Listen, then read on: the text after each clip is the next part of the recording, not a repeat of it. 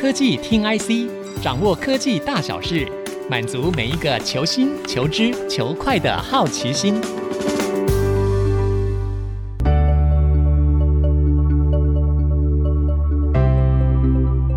这里是 IC 之音竹科广播 FM 九七点五，欢迎收听科技听 IC，我是节目主持人韩清秀。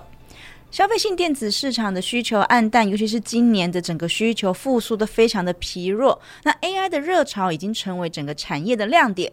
有半导体女王之称的 AMD 董事长 Lisa 苏日前来台，再度掀起了一阵 AI 的旋风。只要搭上这一阵 AI 的盛况的供应链呢，几乎都能走路有风。不过，被 Lisa 苏认为是最重要的产业伙伴的台积电，最近却二度下修它的全年展望。更直言，AI 的需求完全无法弥补库存调整，还有总金疲弱的现象。整个预计呢，库存调整要延续到今年的第四季了。整个科技产业看起来要度过产业景气的谷底，可能需要更久的时间。那现在我们来讨论一下，就是这一次 Lisa 苏来台的行程是比较低调的。那外界当然关注的焦点是集中在 AMD 对于生成式 AI 的布局与策略，还有 AMD 要如何迎战强大的竞争对手 NVIDIA。今天很高兴邀请到 DIGITIMES 的资深记者陈玉娟，一起跟科技听 IC 的听众朋友们聊聊 AI 热潮成为科技产业注入的这股强心针，到底效力如何呢？欢迎玉娟，大家好，我是玉娟。上次玉娟来到节目，我们有聊到 NVIDIA 的创办人黄仁勋来台湾，带动了台湾 AI 供应链的身价大涨。那这一次呢，Lisa 叔也是旋风来台，他有跟很多家的这个供应链会面哦，被大家认为是固庄的意味十足。那玉娟想请问一下，你这次怎么看 Lisa 叔的台湾行程，透露出哪些重点的讯息？我个人认为，其实大家有一点过度反应了。Oh. 第一个就是，其实 AMD 如果不是疫情的话，它每年，比、嗯、如说 AMD、NVIDIA、Intel 这一些，每年固定都会到台湾来办一个供应商大会，嗯、然后跟台湾的员工见见面。然后通常 AMD 的时间或者 Intel 时间，大部分或者 NVIDIA 都是在 Computex 那个时候，因为那个时候大家的供应商啊什么都会来嘛，所以就顺便开个会，开个年度展望，然后交流一下。所以可能是疫情打乱的这个部分。那其实。去年十月的时候，其实 Lisa 已经有来过台湾了，嗯，然后跟各个部门高层那些都有来这样子。只是那个时候他没有一个公开对外的一个行程。那这一次的话，其实我觉得他这一次公布的行程，譬如说下午交大的一个名誉博士的授奖，嗯，然后再来就是譬如说下午供应商的一个大会，然后晚上供应商的晚宴，嗯，其实都是跟例行性的活动、例行性的安排其实差不多。我觉得比较特别是因为我们的。媒体或是大众。过度的反应了，哦，所以他没有变，是我们变了，是我们变了。对，而且他的安排，因为刚好是比较特别，是因为在很高档、很高档东方文华这样子。嗯，然后其实以前都没有记者会去拍，会去参加，会去问一下说供应商你的行程怎么样。但是这一次可能是所有的媒体大阵仗就排在那个门口，对，所以搞得供应商也很吓一跳。这样不是应该觉得很开心吗？因为被拍到之后，股价就立刻反应了。可能某部分厂商很想要被拍到啦，但是因为 AMD 有事先跟供应商讲过，说哎、欸，不能透露供应商大会里面的内容、哦、照片，甚至说晚上的晚宴讲了些什么。嗯、对，那其实整体看来的话，其实我觉得是我们过度反应了。这个就是比较公开行程的部分，然后大家一窝蜂的去追逐 Lisa、嗯。然后第二个部分，其实我是觉得说是最重要的部分，就是说 Lisa 到底来干嘛？对，除了供应商大会之外，大家会好奇说，那他跟谁谈了什么？嗯，我觉得大家除了比较关心，是因为 AI 很红，所以他预期他会跟广达、伟创，然后技嘉这些供应链客户，然后谈一些合作。那其实我觉得，当然是这个是一部分。嗯，那其实他最重要的订单其实都还没有确定，比如说来自于微软或者是 Meta、Google 这些公司。这些公司的动向才是最重要的。那这些 server 公司或是供应商要不要挺它？嗯，当然会啊。但是问题是你东西要先做出来，所以它的其实跟就是要挑战 NVIDIA 的产品的话，它是 MI 三百系列是在年底才会推出，没错。然后其实是有台积电代工，那是第四季才会量产，而且是少量，然后到明年才会放量。你说在这段期间，其实还有蛮多的时间。嗯、现在是 NVIDIA 的世界，所以你说要跟 Server 供应链、Server 客户讲些什么，其实还有点太早。然后第二个是在 AI GPU 这一块。AMD 的市占率其实非常的低，所以你说现在就有一些定论说啊，谁可以接到大单或是什么的话还太早，所以我觉得它最重要的来是台积电的部分。我觉得大家有两个可以观察，第一个是现在 Intel 跟 NVIDIA 都在台积电下单，而且是准备扩大下单。然后之前 AMD 拥抱台积电，它是在台积电协助之下，它的制程其实是领先。NVIDIA 跟 Intel 的，嗯、但是现在这两家又回来了，然后又扩大下单，而且 NVIDIA 现在已经三纳米都在准备了，然后 Intel 是明年要采用台积电的三纳米，但是 AMD 到明年到后年。的 notebook 跟 desktop 都没有三纳米，就是四纳米跟五纳米跟六纳米，嗯、所以它在制程上面是落后的。所以我觉得它可能会跟台积电去讨论先进制程的战略布局这个部分。然后第二个就是大家最关心的 CoWoS 的产能，因为现在就是四成都是被 NVIDIA 包了嘛。嗯、那台积电明年要翻倍，还是四成还是被 NVIDIA 包了嘛？对。嗯、那除了 NVIDIA 之外，还有 Amazon，还有很多的公司，Cisco，还有 Broadcom 都在包产能。对对。对所以这个部分也是大家，他可能要去跟台积去要产能，但是比较特别是，因为他之前都是下中国的公司，所以他现在要去抢产能的话，其实比较抢不过 NVIDIA，除非是说他在先进制程那个部分多下一点。对，这个就是一个谈判。的一个过程，对对对。哎、欸，不过像我们就是聊到，就是说这一次就是在那个 Lisa 叔在媒体的采访里头，他也有提到，就是说有哎、欸，像就是玉娟嘛，玉娟来问他说，到底之后有没有可能再继续下单台积电这件事情，然后还没有说要下单到三星。那 Lisa 叔也有做一些回应嘛？那玉娟要不要聊聊这个过程？我觉得因为刚好那个 AMD 是在那个财报发布前的一个缄默期，所以他虽然说接受媒体联访，但是他不会去讨论一些出货啊数字，然后业务的表现、嗯、财报的表现这些，所以其实敏感的他都没有提这样子。然后大家比较关心的 AI，就是大家一定知道嘛，他一定就是说。AI 很好，然后 AI 的未来成长空间很大，大概就是这样。那比较特别是因为我们提了一个问题，就是说有关还没有报道说 AMD 准备 AI 的晶片，然后要转到三星的四纳米这样子。那当然他是直接就是你相信韩美嘛？哦、对，那因为现场的口气是。现场口气是非常的幽默，那你现场感受应该就是他就是觉得是错的，就是韩媒的报道是错的。然后第二个就是他当然就是继续下台积电嘛，因为你的五六七都在台积电了，嗯、然后现在也在做三的规划，然后想当然二也在台积电，那你有什么要去三星的？那你转单去三星的话，你的成本要提高，然后你的。转单风险，然后你也不知道说，哎，三星的良率什么，呃，到底是如何？即便是说它以低价来吸引你，然后用 good die 来吸引你的话，嗯、用 good die 去算，问题是如果万一，哎，NVIDIA 用台积电的制程弄得非常的好，然后 Intel 也是，那只有我用一个三星的的制程，然后结果 结果反而被拖累了。对，然后所以。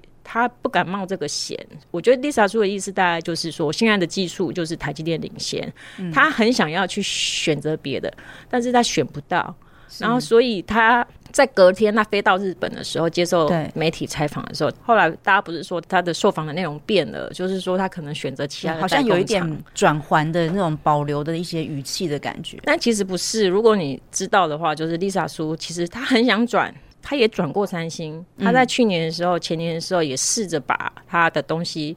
一些比较可能不是那么重要的 notebook 的那个 CPU 部分转给三星的比较成熟制成的代工试试看，但是其实也没什么结果。那他所有的七纳米以下都还是在台积，然后七纳米以上的话，在它的 Global Foundry 的部分。所以其实他如果去转三星的话，其实没有那个特别的呃效益在。需要做这件事情。然后第二个是他讲说，如果说他希望分散风险，然后可以有其他的代工厂，我觉得啦，大家可以思考一下。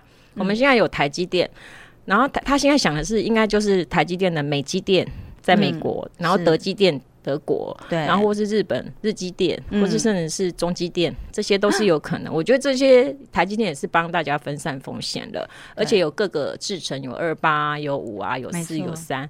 所以我觉得 AMD 有可能就是，如果他要从要另外下的话，就是下美国的台积电，就是区域上面的分散。对对对对对，嗯，了解。所以 Lisa 说，她在这次也有提到，就是说在未来的五年啊，她看好这 AI 将无所不在，所以 AMD 他势必会投注更多的资源在 AI 的业务的拓展哦，然后打造他的 AI 的新版图。所以整个台湾的供应链势必都是非常的重要，尤其是。他也提到，就是说他们最先进、最复杂的这个产品 MI 三百呢，一定要仰赖台积电的先进制程嘛。所以，我们还是可以相信说，台积电未来仍然是 AMD 产品的重要的战力来源。那下一段呢，我们再来讨论一下最近也是非常受到关注的台积电的营运展望。那 AI 的大单能不能够为台积电带来新的成长动能呢？我们休息一下，稍后回来科技听 IC。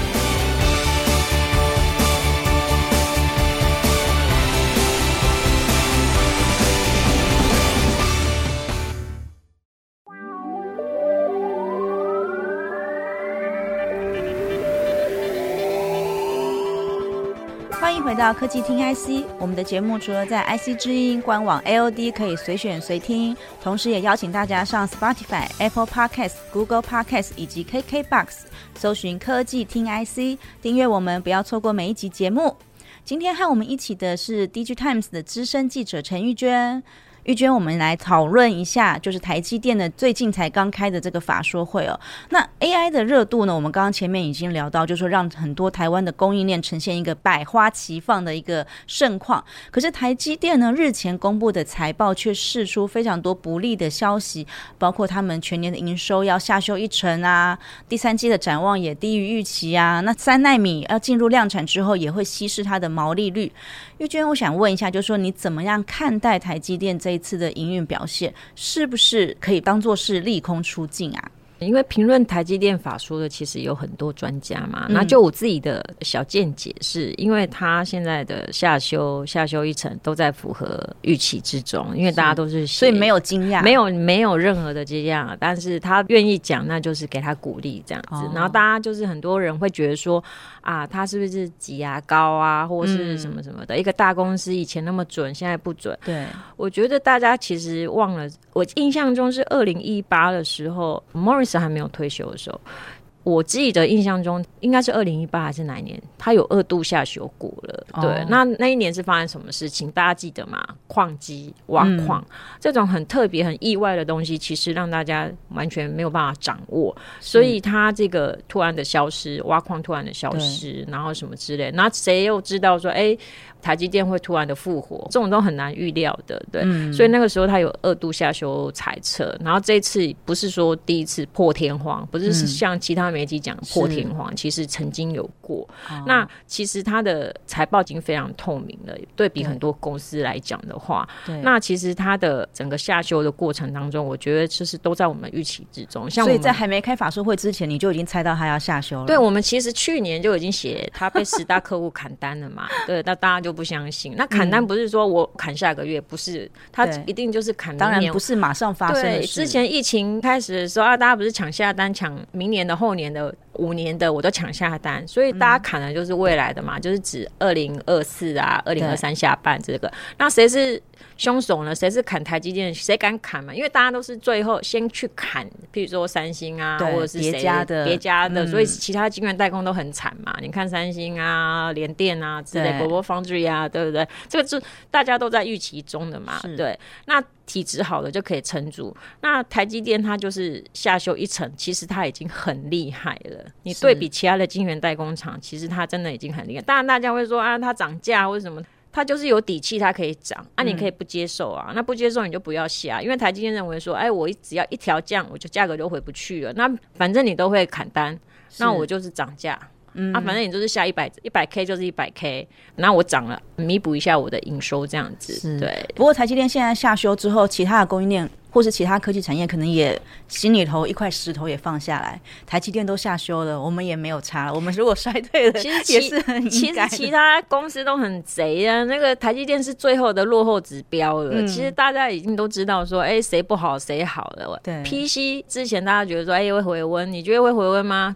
中国的经济没有办法复苏，中产阶级都不知道跑到哪里去了。然后欧美的经济，你去了美国或是欧洲就知道说他们整个消费力大减。嗯，那你会去买什么？你不会再去买 notebook，因为在疫情的期间，整个 notebook 整个销量冲上来，你不会再去买 notebook。那手机大家以前是两年、三年换一个，现在是五年。现在对拉长了换。对啊，像我的手机已经四年，我就觉得它很棒，iPhone 这样子。嗯、对，那我可能要等到在三年我才要换，类似这样。哦、那这样子，当然整个市场的需求就会一直很疲弱下去嘛。对对对。所以整个市场疲弱，所以其实 IC 设计啊，或者是封测这些公司，其实他们早就已经知道了，不用等到台积电说他要下修一层，那个已经太晚了。对，对那设备设备端呢，材料端呢就更晚了，不用去看这些的财报。其实你看 MTK 的联发科也就知道了，嗯，对，它是一个很明显的指标。如果你可能没有办法看高通的或者 Qualcomm 的，你可以看 MTK 的，它就是很惨啊。那它也是台积电砍单的一个大凶手之一啊。啊，当然说，你说 AMD 啊、Intel 啊，或者是其他的公司，当然都有。但是 MTK 是因为太乐观，所以它砍的特别多，而且超级多。对，所以也是有反映整个市场的需求的这个变化的状况。那我记得我们很早以前就写过 MTK 大砍单的，对，然后写它被那个小米啊，或者是传音啊给害死了，然后那个库存的金额实在高的离谱，这样子。嗯、所以就是慢慢开始反应，就一直反应。这过去的半年来就反应了嘛，对。所以当下就是其实供应链都已经知道，也有心理准备了。那下半年不好，其实大家也知道，只是之前有一些急单，大家好像很快乐说，哎，有急单了，对，对不对？然后五一啊、六一八，然后下半年的旺季啊，应该返校啊、圣诞假期啊，然后都会。但是其实现在看起来，你已经失业了，你已经没钱了，然后利率又那么高，然后通膨这样子，其实你根本就不会消费了。好了，所以以乐观的想法来讲，的确也算是利空出尽啊，因为。台积电都已经这么明确的就下修这一层了，所以大家应该也知道底部在哪里了。所以我觉得台积电很明显就是告诉你说，下半年就是这样。对，那大家就不用期待了，那就是看各家公司的个别表现。如果体质好的，它可能还可以撑住。对，那体质不好的，你就看它继续的衰弱，只是靠一些题材，它、嗯、可能会去做一些，哎，大家自己判断就好了，我也不多说了，这样子。对，那大家还是要好好的去看好公司、好体质的。它的好底子的财报，这样会比较精准。嗯、譬如说像晶圆代工，可能联电啊，或者是世界先进，像世界先进它是八寸，但是它是台积电的，对，所以就是它的未来展望是比较好的。所以像类似这样的公司的话，它的体质比较稳，嗯、我们比较看长期。所以台积电一直告诉你说要看长期，看长期的需求，不是看今年的下半年这样子。嗯、所以他大家都希望说啊，下半年就跳过了。忘记下半年，我们直接跳过下半年，对，直接看二零二四年了，二零二五年了，对。好，哎，不过还有另外一个大家也是讨论度很高的，就是台积电的美国厂呢，也遭遇到一些挑战，它整个量产的进度要延后，这感觉也有一点印证了台积电创办人张忠谋之前他对于美国推动半导体在地制造的一个看法。所以玉娟，你怎么看这个台积电美国设厂的发展呢？我觉得这一个议题已经讨论两年了，对，嗯、因为台积电去美国设厂，它基本上大家就知道说它就是会亏钱，是对，它就是不赚钱。那为什么呢？大家都知道台湾的人工便宜，工人便宜，什么都便宜，对。对去到那边之后，虽然有政府补助，可是现在补助还没下来嘛。那像现在的工人，所有的人过去就是一个花费，一个汉堡六百块，嗯，那我们一个汉堡一百块，那就是六倍。那你觉得这样怎么花费？你可以说他们薪水比较高，或是怎么样，但是。问题是，他所有的花费不是只有汉堡，他所有的东西都很贵，没错。他要请工人也请不到，所以最近才有说，哎、欸，他又叫了五百个过去。那对其实大家有点误会，其实这五百个不是台积电的人，他是供应商，他是供应，比、哦、如说汉唐或是盘凡轩，或是甚至一些设备厂的人过去。那为什么？因为他们美国人已经很久没有建厂了，嗯、所以他们不熟悉那个建厂装机，然后那个熟练度这样。你觉得五百个人很多没有？那个厂那么大，五百人分散，可能一个大厂里面只剩一个人而已。然后你锁东西啊、资源啊，甚至连污水管理啊这些啊，这些都要管。所以这些完全美国人他不熟悉，所以他又再派五百个人过去。可是其实这个大家早就知道了。其实魏哲家很早就已经跟大家讲说，嗯、你要把台湾这一套复制到美国、复制到日本，这些都是有困难的。日本可能还好一点，就像他有举例过。我们新竹宝山的二纳米或三纳米这些弄好之后，它要移到南科，先做好一些初期的，然后要移到南科。那个其实工程非常的浩大，人坐个高铁什么什么都已经工程浩大，你那个卡车运送什么都很浩大，嗯、你更何况是坐漂洋过海。做海运，然后现在虽然海运很便宜，对，没有之前那么贵，但是现在你那样漂洋过海过去，然后你要装机，然后你又不能让它撞到，然后什么什么那些都是很高科技的设备，因为台积电有一个比较特别，是它这是以送到美国的很多都是台湾的设备，嗯，没有说全部都买新的，因为他还是要这边要换新的，那边把四三送过去，四三纳米的设备送过去，然后有一些基础设备也送过去。但是即便是这样，成本还是非常高。不用张忠谋，不用创办人这样讲，大家都知道，大家也都预习到，所以他这个延期也算是预期中，也不算惊讶喽。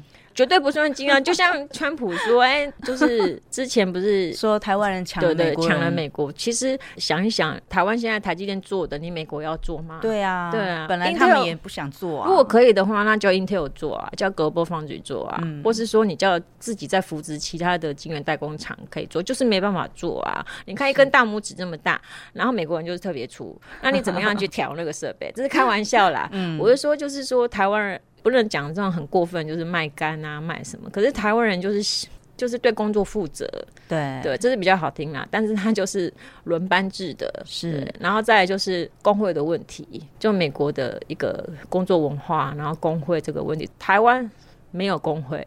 半导体是没有工会的，嗯，对，这就是差距所在。嗯、所以你说成本比较高，这个大家都知道。对，不过美国制造这个也是拜登政府它重要的政策推动的方向啦，所以可能目前看起来应该短期之间还会再继续努力下去看看。因为台积电有说，就是说前五年的话，那个政府的补助跟一个税务上的一个减免的话，其实可以弥补排厂在台湾建厂跟在美国建厂的一个差距。但是五年后嘞？五年后怎么办？那就是看之后怎么运作嘛。对，那台积电其实有预跟你预告了，定价策略是不一样的。对，所以你在美国投产是会比较贵的。是，那这个又牵涉到另外一个部分是 NVIDIA、AMD 或是其他的公司 Qualcomm，他想要下美国，美国政府叫他下美国厂，嗯、那你要不要补助我？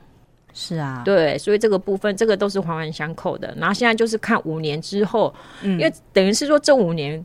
美国厂台积电应该没有办法赚钱，但是他信心很有信心的说，尽量不要赔太多。那五年之后怎么赚？那就是看，比如说美国的国防给的高科技晶片毛利特别高，可能可以弥补一下。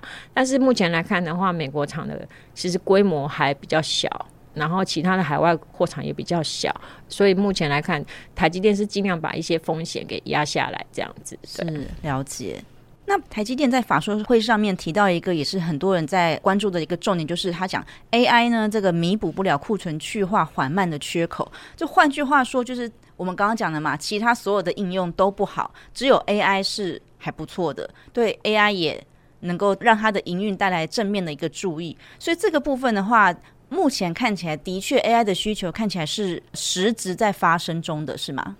我觉得大家其实要给台积电鼓励一下，就当大家都在热炒 AI 的时候，哦、对，他很坦白的告诉你说 AI。弥补不了库存去化缓慢的缺口，老实数啊。对对，超级除了大力光以外，林根平以外，对，他是第一个家这样子。但是其实我自己是比较正面去看待，因为他讲了 AI 弥补不了库存去化的时候，大家有愣了一下，然后就媒体室那边就弥漫的悲观的气氛这样子。但是我个人是很乐观的，是说，哎，AI 弥补不了，但是他后来之后也有解释，他虽然说 PC 呀、手机呀，包括连车用也不好，然后工业 IoT 那些都不好。但是就是 AI 好，对，就是 AI 点灯嘛，嗯、一片黑暗之中，我们 AI 来点灯了，对，那谁来点灯呢？NVIDIA 来点灯了后接着有 AMD 来点灯，然后可能有 Intel 或是 Qualcomm 啊，或是 MTK AI 就是一个方向嘛。对，正当所有的应用都饱和的时候，AI 就是一个方向。那台积电有讲说，它可能会呃占营收是六趴，可是大家会有一些媒体或是市场人士解读说，哎，你的六趴是包括苹果的。手机或是 MacBook 算哪些算是 AI 相关的？所以我现场有问说，那你的六趴是算什么？他说是跟 server 有关系的，CPU、GPU、ASIC 这些东西，FPGA 这才算。所以我们去算它的六趴，其实今年来看的话，也有一千多亿啊，对，也不少啊。对，一千多亿就是清秀，你除了美光之外，所有公司加起来没有一千两百亿啊。对啊，对，所以我们这样看，其实 AI 已经很不错了。嗯、那明年我们看。台积电如果再涨价的话，因为现在就只有它能做 AI 晶片，对，对，台积电在涨价或者什么，它可能会提高，所以他认为说营收会慢慢成长到，譬如说一成左右，然后未来的年复合成长率是五十趴这样子，所以我们还是要给他鼓励。那大家会觉得啊，六趴一成很少这样子，哎、欸，他现在车用。